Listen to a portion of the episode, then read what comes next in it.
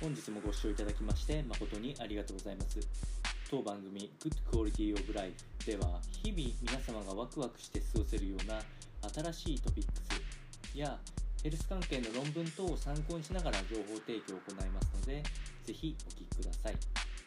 それでは本日のテーマですけれども開いた毛穴を改善する正しいケア方法についての、えー特集記事を説明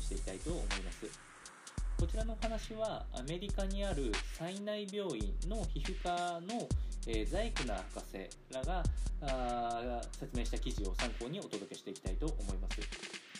えーこの内容に関してはあ毛穴の詰まりっていうものには AHA と BHA と言われる、えー酸になるんですけれどもこれを、え使っていくと効果があるよと言われております。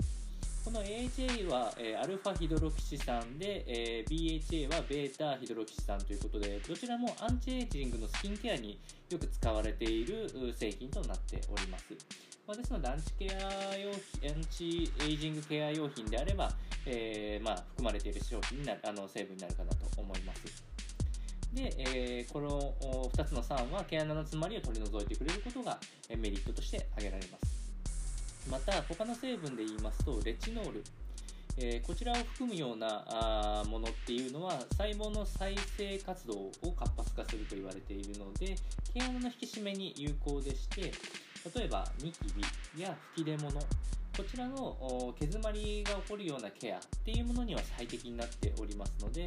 まあもし、え3つ目の成分があいいなと思う方はレチノールっていうものを取り入れてみてもいいかと思います。最後に、えーこちらは美容美容の施術になるんですけれども、えーレーザー治療も一つ毛詰まりあ毛穴の詰まりの